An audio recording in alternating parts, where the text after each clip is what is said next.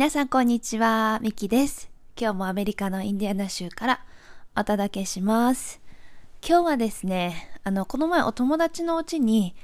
遊びに行って30分ぐらいかかるお友達の家なんですけど、その時に、あの、私が運転してて、で、子供たちは後部座席で、あの、音楽かけて歌ったりとか、あの、おしゃべりしてるんですけど、その時にね、あの面白い話を2人がしてたのでそのことについて今日はお話ししようと思います。それではスタート。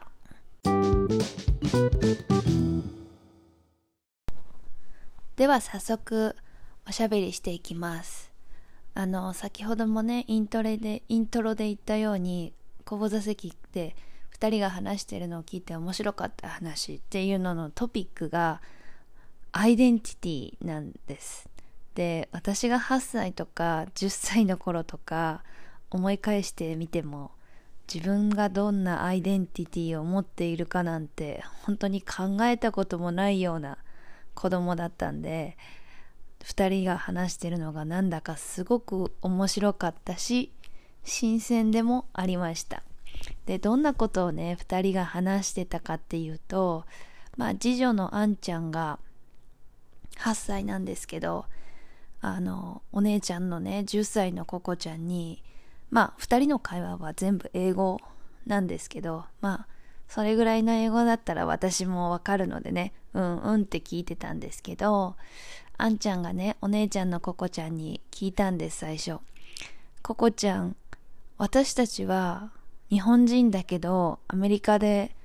しかあのほとんど暮らしたことがない日本人で自分のアイデンティティはどっちのが大きいとかあるっていうのをあんちゃんがココちゃんに聞いたんですね。で、まあ、その後、答えを聞かずにあんちゃんがまず喋り始めたんですけど、アンナがね、私は、まあ、アンナはもちろんアメリカで生まれてるので、アメリカ人とも思ってる。自分のことをアメリカ人だとも思ってるんですよ。でも、日本人だとも思ってる。あの、パスポート2つ持ってる子なのでね。で、外側の見た目っていうのは100%日本人なんだけど、内側の内面は私はアメリカ人の方が強いんだよねっていうふうにアンナはココちゃんに言ってました。で、何がそうさせるかっていうと、ご飯とかそういうことは日本の方が強いんだけど自分が自分らしく入れるのは自分が英語喋ってたりアメリカ人の中にいた方が自分が自分らしく入れるんだよねっていうのを、まあ、英語でお話ししていてあの私は2人を見てて、まあ、本当にその通りだなって思ってアンナは比較的日本語を喋る環境にいると、最初ちょっと、なんだろう、もじもじというか、なんていうのかな、少し自信がなさげに見えます。まあ慣れてきたら全然そんなこともないんだけれども、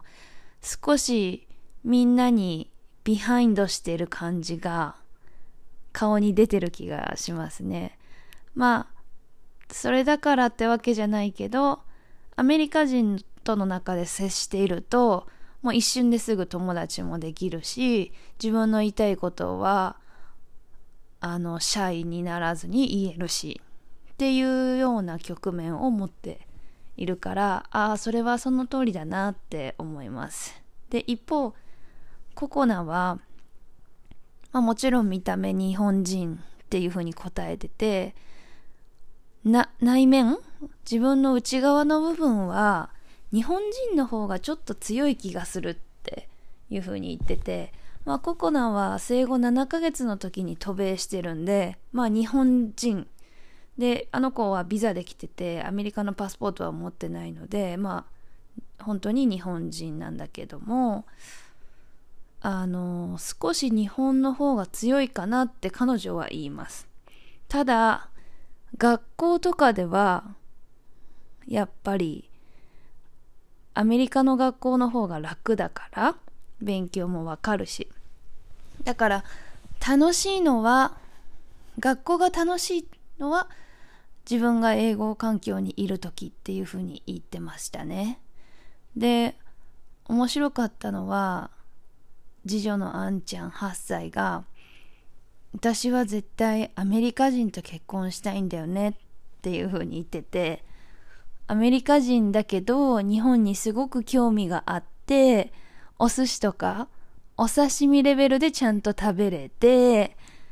あのお魚とかも好きでっていう食の好みが日本人よりなアメリカ人と結婚したいっていう風に言ってます。でもココちゃんはね日本人と結婚したいかなっていう風に言ってて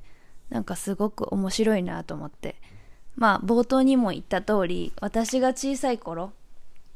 にはなんか考えもつかないような自分たちのアイデンティティについてその30分の道中の間で2人がしていてまあ私は口を挟まずうんうんと思って頭の中で聞いてましたけどすごく面白かったです。なんか突っ込みたかったけど2人があまりにも真剣に話してるんでなんか聞くのが楽しかったです。まあ人のアイデンティティっていうのはねこっちのがいいよとか言われるべきでもないしこうこうこうしなきゃいけないとかそういうことももうない時代になってると思うので2人が2人らしく過ごせている方がいいなと思うのでまあ将来が楽しみですね。まあ今日はこんなところで今日ちょっと久しぶりのあの音声配信になってしまったんですけどあの音とかの問題はないでしょうか。ちょっとこの前撮ったやつがねあの音が変だったのでちょっと急遽撮り直しました。では